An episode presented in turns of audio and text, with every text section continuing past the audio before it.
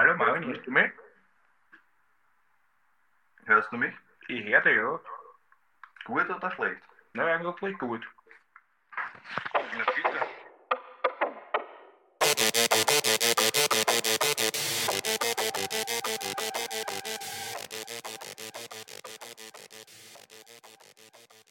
Yo, yo, yo und herzlich willkommen zu Mord ist ihr Hobby. Das ist die 45. Folge von ihr Hobby. mein Name ist Marvin Mein Name ist Jared. und wir befinden uns heute in Episode 2, Part 2. Part 2. Soll ich kurz rekapitulieren, um was es in der letzten Folge gegangen Ja, ist? bitte, oder um eine kleine Zusammenfassung wäre sicher vom Vorteil. Okay. Also wir beschäftigen uns heute, wie gesagt, mit der Weiterführung unseres vorherigen Falles. Sie? über William Haynes, der ja, wie wir wissen, angeklagt wurde wegen dreifachen Mordes an drei Personen. Was wurde als Beweis angeführt, weißt du das noch? Die Schrift und Fingerabdrücke. Genau, richtig. Die Schrift und Fingerabdrücke waren die Hauptbeweismittel, die ihm zur Last gelegt wurden. Und was war sein Spitzname, weißt du das auch noch? Jimmy? Nein? Lipstick Killer. Ah ja, Lipstick Killer, warum Lipstick Killer? weil er mit einem Lipstick die Nachricht geschrieben hat, dass Richtig. er erwischt werden will, weil er so, eine, so ein böser Bube ist. Genau. Und das wird ihm zur Last gelegt, wie gesagt, Fingerabdrücke und die Schriftabgleiche. Das ist ja eigentlich schon eine fixe Sache. Richtig. Und am Ende war es ja so, dass er vor Gericht stand und in seiner ersten Vernehmung hat er ja behauptet, dass in ihm ein böser Geist wohnt, unter Anführungszeichen. Also jemand, der ihm Befehle gibt. So ein bisschen schizophren ist, ne? Ja, genau. Und so, so kann man es zumindest interpretieren. Und in seinem zweiten Geständnis, das dann vor Gericht war, gibt er ja die Taten dann zu, weil ihm ein Deal angeboten wurde. Du Naja. schaust gerade sehr. Nein, nein, und da haben wir dann auch. Nein, nein, das, Da war dann der Cut. Da war dann der Cut. Da haben wir auch gesagt, wie krass das mit den Deals ist in den USA. Richtig, ja. Und der Cut war dort, wo er dann zum Schluss, nachdem er alles gestanden hat, noch gesagt hat, dass er das nur gesagt hat, damit das Ganze endlich ein Ende hat. Sozusagen. Also er wurde quasi zum Geständnis gezwungen. Ja. Oder überredet, nennen wir es mal so. Du wärst der perfekte Polizist, Ja, mit Leuten überreden. wieso? Überreden ist ein gutes Wort. Ja, mein Geständnis erzwingt. es war jetzt nicht mit der Pistole auf der Brust, aber Naja. es war die Frage zwischen, eigentlich schon, Ich kann mir die Frage zwischen Todesstrafe und lebenslanger Haft. Eben, also ich kann mir schon vorstellen. Und vor allem kann man auch vorstellen, dass man ein Ges- Geständnis mit gewissen, ja, Nachdruck sich holt. Aber gehen wir nochmal zurück zu dem Tag, an dem William Haynes das Geständnis ablegt, nämlich am 7. August 1946. Gehen wir zurück. Da tritt William Haynes vor das versammelte Gericht in Chicago und gesteht den Mord an drei Frauen. Noch in derselben Nacht versucht er sich in seiner Zelle zu hängen. Also in der Nacht vor dem Geständnis. Okay, das ist auch was. Wurde dabei jedoch entdeckt und konnte die Tat damit nicht vollenden. Er sagte dazu, jeder fand, dass ich schuldig war und ich dachte einfach, wenn ich tot bin, kann ich zumindest im rechtlichen Sinne nicht schuldig gesprochen werden. Aber nicht einmal das habe ich geschafft. Haynes bekam für sein Geständnis die zuvor vereinbarte Strafe von dreimal lebenslänglich. Das heißt, pro Mord eine lebenslange Haftstrafe. Sicher sicher. Richtig. Am 5. September wurde Haynes an das Cook County Jail überstellt. Und da ist wieder was Wichtiges passiert, was uns noch zu denken geben wird. Am Weg dorthin fragte ihn Sheriff Michael Mulcahy, ob Susan Degnan litt, als er sie tötete. Haynes antwortete, ich weiß es nicht, Sheriff Mulcahy, ich habe sie nicht getötet. Sag Mr. Degnan, er soll auf seine andere Tochter aufpassen, denn wer immer Susan getötet hat, ist noch immer da draußen. Also das ist schon mal so ein, ein, Sa- ein Satz oder eine Aussage, finde ich, die, die einem zu denken geben kann, weil das jetzt schon das zweite Mal das an die Öffentlichkeit dringt, dass er behauptet, er ist eigentlich gar nicht schuld und ist gar nicht der Mörder. Ja, schwierig. Bis jetzt sind sie, sind sie auch eigentlich nur Indizien. Ne? Es ist ein Indizienprozess. Aber ich glaube, du weißt, wo das, wohin das geht, worauf das Ganze hinausläuft. Wir fragen uns heute, ob Mr. Haynes wirklich der Täter sein kann. Ob es wirklich war und ob vor allem die zwei Hauptindizien, die wir da haben, einmal die Fingerabdrücke und einmal die, die Schriftabgleiche, ob die wirklich ernst zu nehmen sind. Im Ja, Kontext ich- der damaligen Zeit noch dazu. Da ich auch nicht 100% damit einverstanden bin, wie sie drauf kommen, sind, dass alle drei Opfer vom gleichen Täter ermordet wurden. Ja. Aus dem Grund muss ich sagen, ich kann mir schon vorstellen, dass zumindest für ein oder zwei Verbrechen da auch jemand andere verantwortlich gewesen sein kann, wenn nicht sogar für alle drei. Ja, dazu kommen wir noch. Aber wir haben ja schon über das eine Geständnis geredet, wo sie ihn vernommen haben unter dem Einfluss von einem Betäubungsmittel, wo er dann ja diese Viren Aussagen getätigt hat, die uns zu denken geben und wo es dann geheißen hat, ja, ist vielleicht schizophren und so weiter. Aber man hat auch noch einen, eine andere, also man hat ihn auch noch in einem anderen, wie soll ich sagen, Vernehmungsverfahren oder Art von Vernehmung befragt. Und zwar, Vernehmungsverfahren. klingt das so schlecht, Nein, klingt eigentlich super. Vernehmungsverfahren, welches fällt dir da noch ein? Außer, dass man jetzt jemanden unter Betäubungsmittel befragt. Das Vernehmungsverfahren der Folter. Richtig, nein. Natürlich nicht, sondern Das Vernehmungsverfahren der. Wir reden hier nicht von Guantanamo.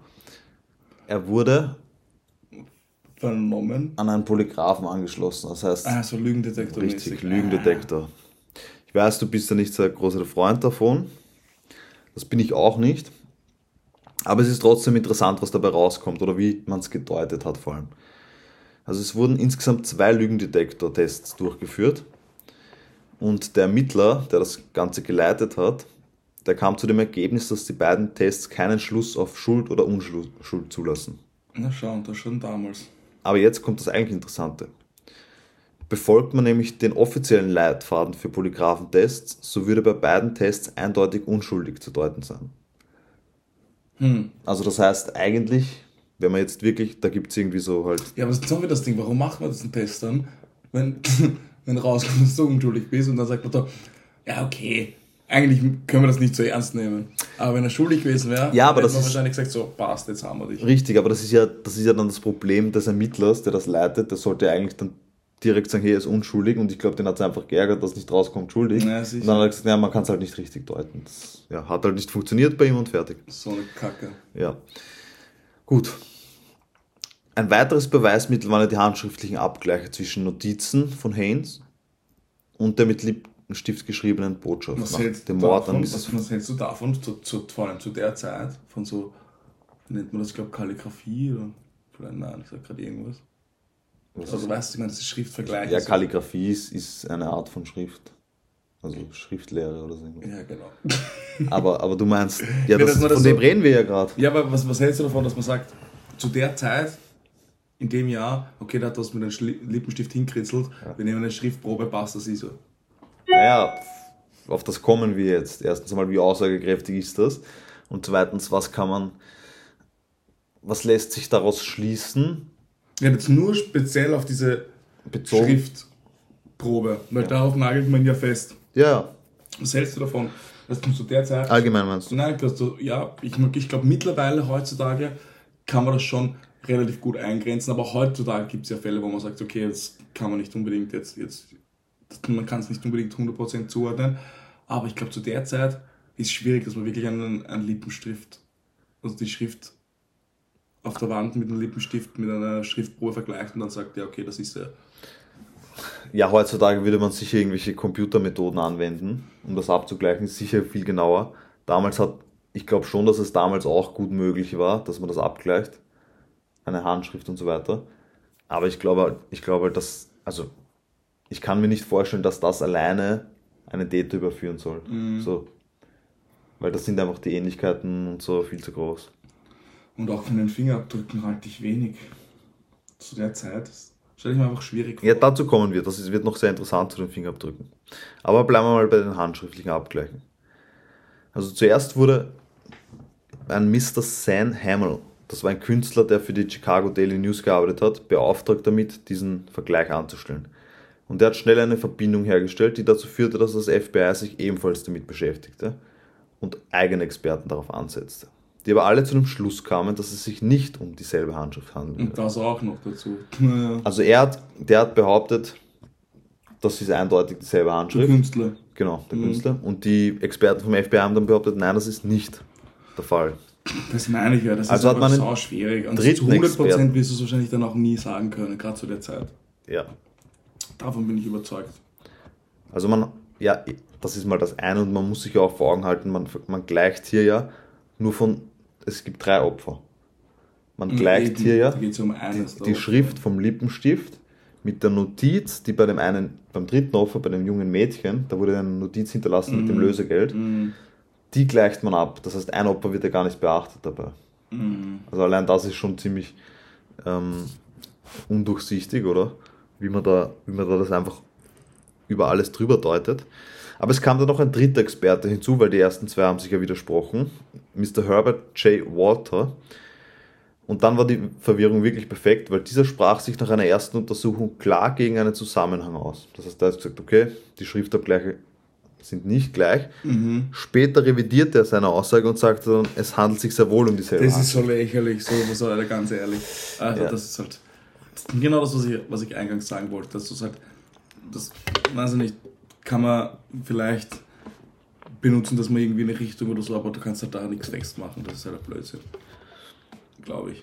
Vielleicht heut, heutzutage glaube ich da schon eher dran, so wie du sagst, mit Computer Day. Aber es ist ja dann, so wie du sagst, auch nur ein lang damit Indiz. beschäftigt. Ich glaube auch heutzutage ist es noch immer schlussendlich ein Indiz, weil Weil eine 100% Handschrift muss ja noch nicht sagen. heißen, dass er tatsächlich der Mörder ist. Das, das kommt ja dann auch noch dazu. Ja. Aber allein einmal, dass man sagen kann, okay, das hat eine und dieselbe Person geschrieben, glaube ich, heutzutage kann man das schon zu weiß nicht, 90 Prozent wahrscheinlich festmachen.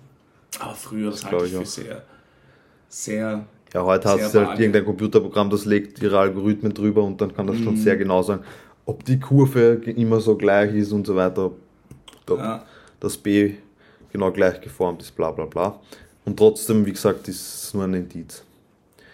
Aber, wir haben ja vorher drüber gesprochen, es gibt ja auch noch die Fingerabdruckbeweise. Fingerprints. Genau, wo du ja auch nicht so der Freund davon bist, zu- zumindest zur damaligen Zeit. Eben, und auch das ist halt auch wieder das, was du gerade gesagt hast, so irgendwo, naja, ich meine, okay, wenn der jetzt mit den Leuten nichts tun und da werden Fingerabdrücke von ihm gefunden, ist schon schwierig, aber auch wieder nur ein Indiz, außer es wird jetzt ein blutigen Messer oder so. Irgendwie. Ich glaube, du weißt auch, was ich hinaus will. Ja, ja, ich weiß schon, was du meinst.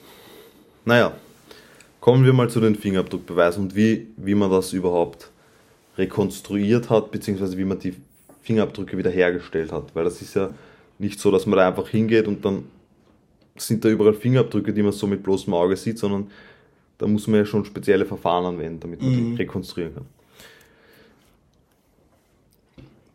Insgesamt sind ja sogar zwei Fingerabdrücke, die man auf den Notizen von Susan Dagnan gefunden hat. Ja? Aber das war auch wieder nur bei einem Opfer, wo man die Fingerabdrücke. Richtig, ja, ja. Das ist halt auch immer das Problem. So dass Ich ja, das stimmt Riesenproblem nicht. damit, wie die bei zwei.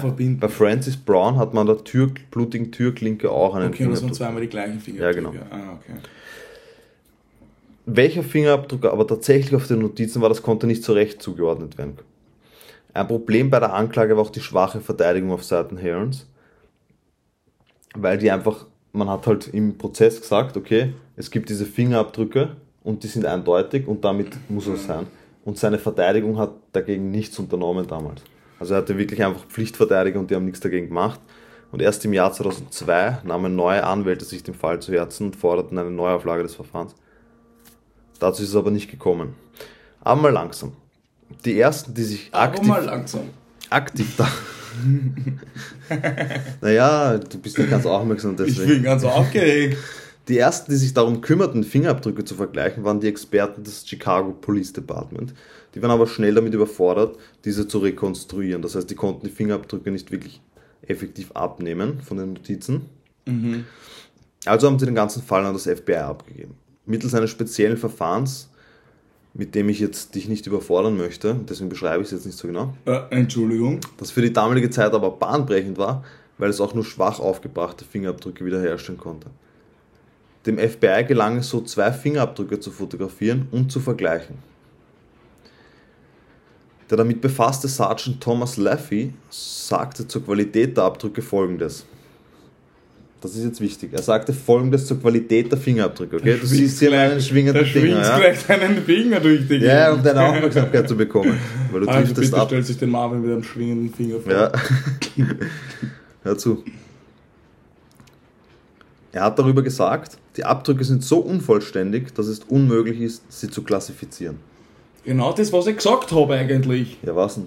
Dass das nicht geht zu der Zeit, dass man die Fingerabdrücke, dass man das so genau sagt. Geht Ich schon, sagen, aber, aber die waren halt von so schlechter Qualität einfach. Ja, aber er davor hat man ja gesagt, das geht und ich glaube, ja, Qualität hin oder her, das, das Zeitalter. Naja, nicht das, hin oder her, das macht schon Ja, aber ich glaube, das Zeitalter damals, außer du hast halt wirklich Also so wenn du einen Fingerabdruck auf der Glasscheibe hast, ist er schon. Ja, und wie eben wie gesagt, brauchst du das wirklich den blutigen Fingerabdruck auf der Gabel, aber ansonsten, glaube ich, war das damals noch relativ. Du hast ja doch damals keine krassen Computerprogramme oder so. Das heißt nur das menschliche Auge, das da dann den, den Unterschied machen soll. Davon bin ich noch nicht überzeugt. Da hänge ich Ja. mich ganz an den Joffrey, oder wie der geheißen? Le- Laffy. Joffrey war der Das König war der- von Game of Thrones. Nicht lange. Der ja auch ein Mordopfer ist. Aber dazu ein anderes. Das, das ist ein anderer Fall. Also, dennoch hat man die Fingerabdrücke wieder an das Police Department geschickt und gesagt, schaut, das ist das, das was man rausbekommen hat, vergleicht das miteinander.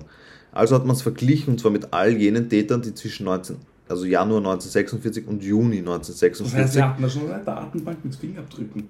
ja, ja, aber halt so eine Papierdatenbank, ja. Dokumente halt.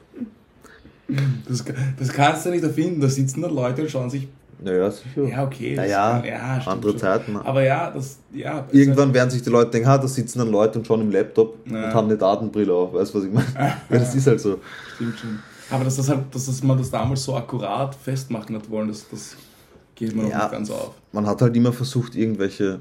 Ja, aber, aber da, da durch ist es halt dazu gekommen, wie weit wir jetzt sind. Also es muss halt Ja. einen Anfang haben, stimmt schon. Fingerabdrücke waren ja, glaube ich, lange auch nicht als Beweismittel zulässig Mhm. und waren immer nur, wie gesagt, ein Indiz. Also man hat jene, die zwischen Januar 1946 und Juni 1946 eingebuchtet wurden, unter Anführungszeichen, Gebuchtet. denen hat man die Fingerabdrücke abgenommen und die hat man dann verglichen. Mhm. Und jetzt wird es halt brisant, weil in dieser Zeitspanne wurde William Hames tatsächlich verhaftet. Und zwar zweimal. Zum ersten Mal wegen illegalen Waffenbesitzes. Und auf dieser Waffe war eben sein Fingerabdruck. Und das Ergebnis war Alles klar, pass auf, jetzt aber stopp, stopp, stopp, stopp, stopp. Das heißt, man hat jetzt den. zwei Fingerabdrücke bei zwei Mordopfern, die man miteinander verglichen hat, wo man sagt, das, sind die, das ist der gleiche Finger. Und jetzt kommt man drauf, dass man von dem, der dafür vielleicht verantwortlich hätte sein soll, man eh schon die ganze Zeit einen Fingerabdruck hat. In der Datenbank, auf Papier. Nee. Nee? Das habe ich jetzt nicht Man hat die Fingerabdrücke abgenommen von, Ja. von diesen Notizen. Ja. Genau, und dann hat man sie abgeglichen mit denen, die, die diesen Zeitraum von Jänner bis Juni Jeder, 1946. und da, hat, da wurde er schon verhaftet, das heißt, man hatte seinen Fingerabdruck schon. Den hat man schon den hat man dann abgenommen, ja. Also dann, ah, den Fingerabdruck hat man im Nachhinein abgenommen. Ja, genau. Okay, dann vergiss meinen Gedankengang wieder. Also es war nicht aus einer Datenbank ein Ja, ja, Fingerabdruck, verstehe sondern schon, von dieser schon. Waffe, die er da bei sich hatte, wegen Ich dachte, die haben generell zu der Zeit immer allen die Finger Nein, also wahrscheinlich war es auch nicht aus einer Datenbank, sondern nur jene, die halt in dem Zeitraum Verstehe. gefangen genommen wurden. Mhm. Hat man verglichen. Und meine raus. detektivische Analyse wichtig, nur das. Ja, ja, das verstehe ich das komplett. muss- muss ich- Deswegen bin ich auch schon sehr gespannt auf dein Fazit. Danke. Und was war das Ergebnis? Das passt nicht, natürlich. Das passt nicht, Natürlich natürlich. passt. Richtig. Aber drei Tage später wurde Haynes noch einmal wegen eines Einbruchs verhaftet. Da hat's passt. Und diesmal wurde eine Übereinstimmung gefunden. Wer hätte das? Das ist ja wie, das ist ja so eine Scheiße. Ja, aber das ist halt jetzt genau das, was Das du vorher so gesagt hast, oder? Blödsinn. Da Man schaut, richtet sich schaut halt, man sich mit den braucht. Augen an. Ja, na sicher. Und dann richtet man sich halt, wie man es Ja. braucht. So seien sechs von acht Merkmalen, die notwendig sind, um Fingerabdrücke zu vergleichen, eindeutig Vor nachgewiesen allem worden. 6 von 8. Was ist das für eine. Was ist das für ein Blödsinn? Das ist, also das ist Ja, man sagt halt, dass sechs von acht Merkmalen zutreffen müssen. Ja, ja, ja. Und dann die sechs Merkmale auf zwei Fingerabdrücke zu finden, ist wahrscheinlich irrsinnig schwierig. Ich glaube, dass das dann Vor allem von einem Richter gar nicht so genau angeschaut Eben, wird. ich glaube, wenn du zehn Leute fragst, sagen fünf so und fünf so. Das ist halt, das ist halt was, genau das, was auch der eine, der das revidiert hat. Also davon halte ich wenig. das habe ich noch gar nicht bemerkt. Darum sage ich es dann auch einmal. Aber für die Anklage war das natürlich genug, um von eindeutigen und undrückbaren Beweisen zu sprechen. So wurde es formuliert. Seltsamerweise wurde im selben Satz noch gesagt, dass der Beweis alleine aber nicht ausreichen würde. Also die Staatsanwaltschaft hat das zwar vorgebracht, aber sie haben gesagt, es ist eindeutig und unwiderlegbar und so weiter. Aber es wir brauchen noch nicht. was. Ja, wir brauchen noch was. Und das war natürlich dann, wie, wie wir vorher schon besprochen haben, diese Schriftabgleiche. Dünn. Und dann Dünn eine Sache, die, die einem auch noch zu denken geben muss, sind die Geständnisse an sich. Also der Vergleich zwischen Geständnis und Fakten. Weil zwischen Geständnissen und den vorgebrachten Fakten wurden 29 Ungereimtheiten gefunden. Das heißt, 29 Mal haben die Fakten den Aussagen widersprochen. Und heutzutage weiß man, wenn das der Fall ist, und 29 ist sehr viel, also wenn, der, wenn die Fakten und die Aussagen oder Geständnisse sich widersprechen, dann handelt es sich meistens nicht um den Täter. Dann ist er erzwungen. vor Sondern entweder ist es erzwungen, eine Falschaussage, oder es ist einfach nicht der Täter. Mm, ja, kommt für mich eigentlich in Frage, dass das Geständnis erzwungen ist oder dass es mal einen Trittbrettfahrer hat, der sich damit rühmen will. Also, das war jetzt einmal so das, was bis, heut, bis heute eigentlich diskutiert wird. Hm. Und deswegen möchte ich mal dazu dein Fazit, lieber Jared. Was denkst du?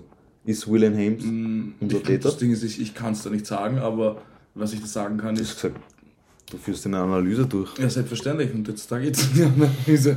Die Analyse ist, ich kann es da nicht, ich kann es da nicht zu 100%, aber das, was ich weiß, ist, dass, ähm, ja, wenn man sagt, und wenn man das, das Rechtssystem ernst nimmt, dann heißt es im Zweifel für den Angeklagten und mit den Sachen, die man da hat, das wäre mir, wenn ich jetzt Das stimmt aber nicht. In Amerika ist nicht im Zweifel den es ist Okay, umgekehrt. Du musst deine Unsch- Unschuld Ja. beweisen Mhm. in Amerika. Bei uns ist das so.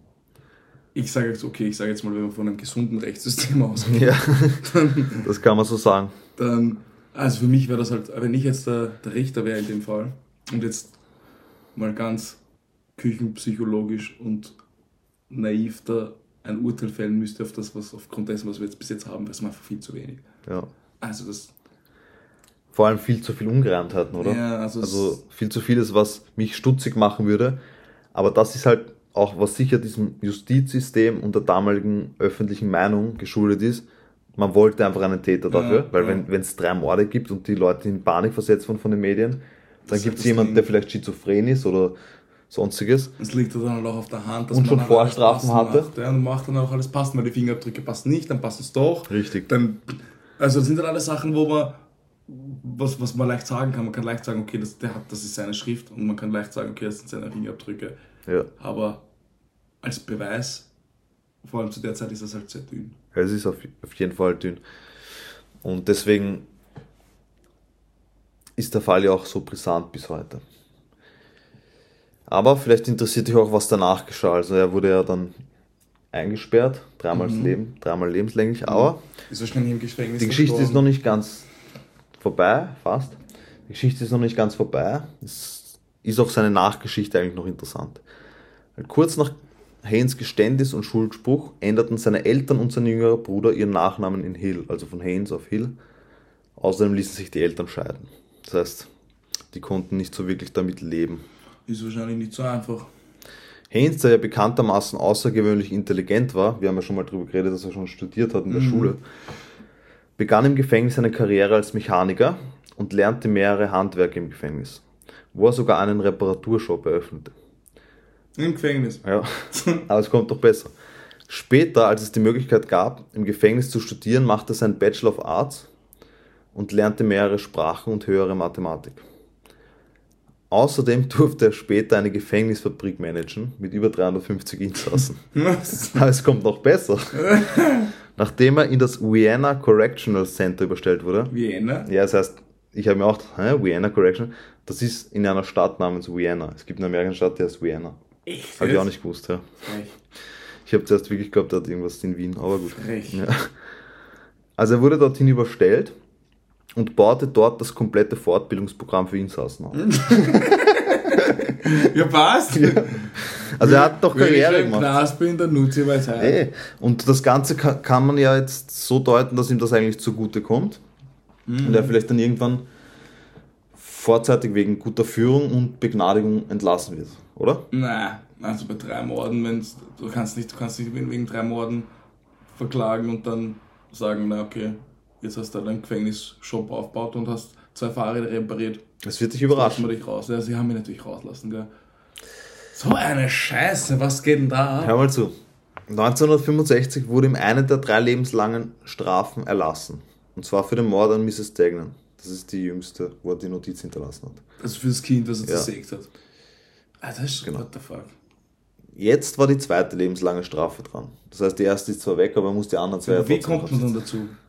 Die sagt man einfach, okay, Ja, das Ding ist, man konnte ihm eigentlich nie nachweisen, wie er es geschafft haben soll, halt diese Teile dort überall zu Ja, verteilen, ja, die aber- kan ja. Kanalsysteme. Die anderen, die waren ja sozusagen, da waren die Leichen noch ganz und so weiter. Aber gut. Okay. ja. Also eigentlich ist es im Rechtssystem dann so, dass man ihm auch die anderen Strafen hätte erlassen sollen, weil wenn man begnadigt ist, wird man immer voll begnadigt. Aber er hatte Pech, denn der Zeitgeist bewirkt, dass die amerikanische Justiz sich von Resozialisierung zur Bestrafung wandelte, was bis heute der Fall ist. Mhm. Das heißt, man versucht die Leute möglichst hart zu bestrafen, anstatt sie zu resozialisieren. Und die Folgen sind eh bekannt, kann man sich in 100 Dokus anschauen. Und damit wurden die Anträge auf vorzeitige Freilassung blockiert. Also man hat sie einfach blockiert, rechtlich, aber eigentlich hätte er freigesprochen werden sollen. Im Jahr Das 1983. musst du auch mal ja, vorstellen, du bist zum einen Moment bist ein Dreifachmörder und im anderen Moment sagen sie dann so, ja okay, eigentlich könnte man dich schon begnadigen. ja, Moment ist gut, dazwischen waren fast 20 Jahre. Naja, trotzdem, aber auch in den 20 Jahren eben, das Ja, es ist eh krass, aber es gibt doch auch Fälle, wo Leute 40 Jahre im Knast sitzen und dann auf einmal freikommen, weil sie unschuldig sind. Ja, natürlich, aber das, das, das, das, das war ja da nicht das Ding, sondern man hat ja von Anfang an nicht gewusst. Das war ja so, man hat sich gedacht so, hm, okay, könnte sein, wir sperren jetzt einmal ein. Ja, Und dann haben sie sich gedacht so, okay, könnte es aber auch nicht sein, also können wir auch wieder freilassen. aber genauso funktioniert ja das, ist- Justizsystem oft. Das ist abgefuckt. Man sperrt sie mal zur Sicherheit ein und dann schaut man mal, könnte das wirklich gewesen sein. Weißt du, Ja, es ist ja dann trotzdem auch nicht so, dass man dann drauf gekommen ist, okay, er war es nicht, sondern man ist dann so, ja, okay, vielleicht ist es halt auch nicht, deswegen könnte man ihn eigentlich auch freilassen. Vor allem, weil er jetzt einen Gefängnisreparaturshop hat ja. Und dann Fortbildungsprogramm. und ein Fortbildungsprogramm für eine Fabrik. Eben. Aber es gibt Leute, die, die da genauso hart dagegen vorgehen wie du Mhm. und auf keinen Fall wollen, dass Mr. Haynes. Nein, nein, nein, das habe ich nicht gesagt. Ich wäre von Grund auf gar nicht einmal dafür, dass man Ich eingesperrt weiß wird. schon, ja. Aber Aber du wenn man einsperrt, muss man halt den anderen eingesperrt es lassen. war halt ein extremer Wandel im Zeitgeist zwischen 45 Ja, nach dem okay. Zweiten Weltkrieg Ja, und ja. dann 20 Jahre in den 70ern, Hippie, Hippie-Bewegung und so weiter, weißt du. Weißt du, die Hippies. Verstehe. Die Hippies. Aber im Jahr 1983 kommt noch einmal ein Schwung in die Sache und ein Bezirksgericht entscheidet, dass Haynes sofort aus der Haft entlassen werden musste. Was? Doch die Geschwister der Morden Susan Dagnan gingen damit an die Öffentlichkeit und so schaltete sich Generalstaatsanwalt Neil Hartigan ein und sagte, und ich zitiere, nur Gott und Haynes wissen, wie viele andere Frauen er ermordet hatte. Jetzt entscheidet ein naiver Gutmensch, dass Haynes rehabilitiert sei und freigelassen werden Bis muss. Depper, damals gab es schon die Gutmenschen. Ja, naja, das habe ich so umgeschrieben, Ah. Weil ich mir dachte, das passt zu unserem Zeitgeist. Ich werde sicherstellen, dass dieses mordsüchtige Tier bleibt, wo er ist. Der Senat von Illinois patchte daraufhin schnell eine Resolution durch, die sicherstellte, dass Haynes im Gefängnis bleiben musste. Das ist krank. Das ist schon arg, oder? Also das finde ich halt richtig krass. Da wurde nur durch Öffentlichkeit Vor allem, das Druck ist halt, was du halt unterschätzt auf den Senat Und ausgeübt. vor allem, was du komplett unterschätzt wird, das ist halt auch von ihm jetzt, wenn man jetzt wirklich davon ausgeht, er ist unschuldig, oder geht es halt auch um sein, um, um, um sein komplettes Leben. Um sein Und komplettes es sind Leben. einfach nur so, so kurze Impulse, die dir in eine Richtung geben, so, okay, was? Okay, sperren wir ihn ein, und dann gibt es einen kurzen Impuls, so, okay, vielleicht war es nicht, dann lassen wir ihn wieder frei. Und dann, na, könnte es doch gewesen sein, lassen wir ihn lieber eingesperrt, so, what the fuck? Ja, ich glaube einfach, dass sie. Ich, also das ist ja immer ein Politikum in Amerika, sowas. Ja, ja, ist komplett Ja? inkonsequent. Und du kannst halt einfach als Anwalt in die Öffentlichkeit gehen und im Namen der Opfer sprechen und so weiter. Und die Politik weiß, okay, in zwei Jahren stehen wir wieder zur Wahl oder so. Mhm. Wir müssen jetzt was tun, weil die Öffentlichkeit sonst gegen uns ist. Das ist krass in Amerika. Da, da, da läuft wirklich viel über halt Politik und das ist sehr schade. Aber so war's. Und William Haynes verstarb traurigerweise oder ja, Das ist halt die Frage. Traurigerweise er oder kann es halt noch immer auch gewesen sein, das so ist ja nicht. Er verstarb am 5. März 2012, nicht im Gefängnis, sondern im Krankenhaus. Aufgrund von Komplikationen, die seine Diabeteserkrankung verursachte. Und so ist das Kapitel William Haynes für ihn geschlossen, aber für uns bleibt es ein Mysterium. Krass weird, what the fuck.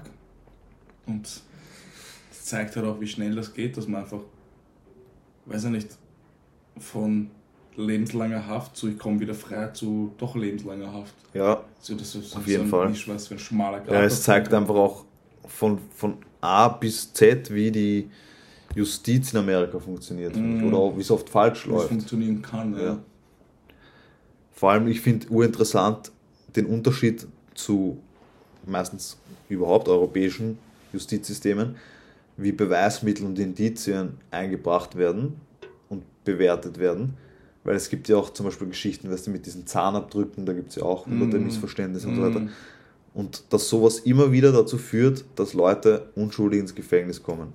Ja, Ich will damit aber jetzt nicht sagen, dass Haynes unschuldig ist, ja, ist aber es ist halt sehr kontrovers. Und vor allem ist es halt auch immer das Ding, dass das halt immer das.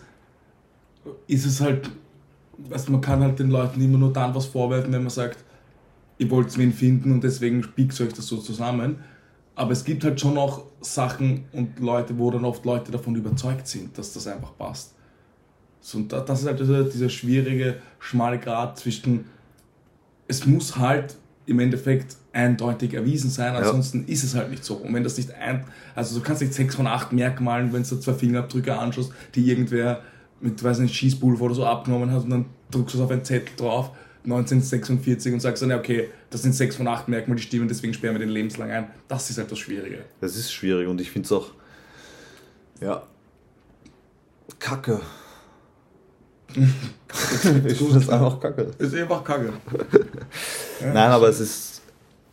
Darüber kann man natürlich Abende diskutieren, aber im Endeffekt bringt es dem lieben Haynes nichts. Ja, wenn wir, uns- wenn wir uns ein bisschen empathisch einfach in den Heinz hineinversetzen und davon ausgehen, dass er wirklich unschuldig ist, dann sind halt aufgrund von Indizien und irgendwelchen Leuten, die sich was zusammengereimt haben, hat man den halt lebenslänglich eingesperrt Ja. und der Mörder ist rennt heute wahrscheinlich nicht mehr frei rum. Sonst müsste er zum Zeitpunkt des Mordes fünf gewesen sein. Ja, das. Einzige, was ich mir gedacht habe, ist, wieso reißt die Mordserie ab? ist die Mordserie abgerissen.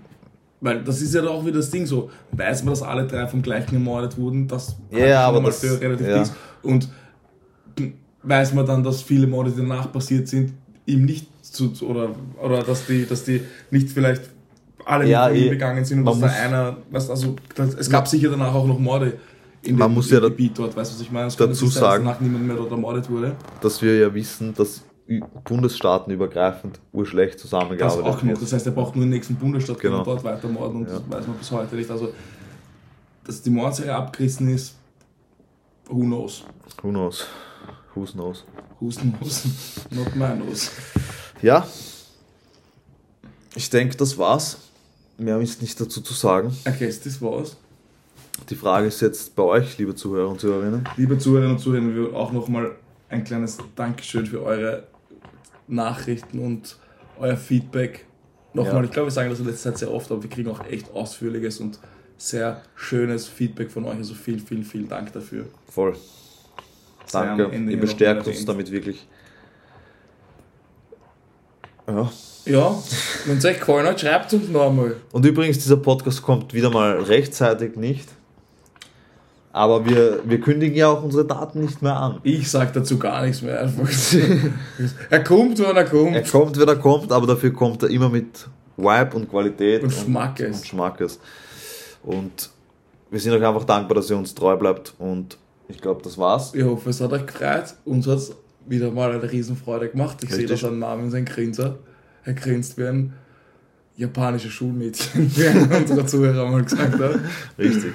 Deswegen, ja, bis in zwei Wochen. Dann bist du wieder dran. Freut sich auf Jetzt habe ich dir Fall. zwei geklaut. Jetzt hast du mir zwei geklaut. Der nächste Fall wird natürlich wieder unfassbar spektakulär. Ich würde sagen, bis dahin. Peace. Peace.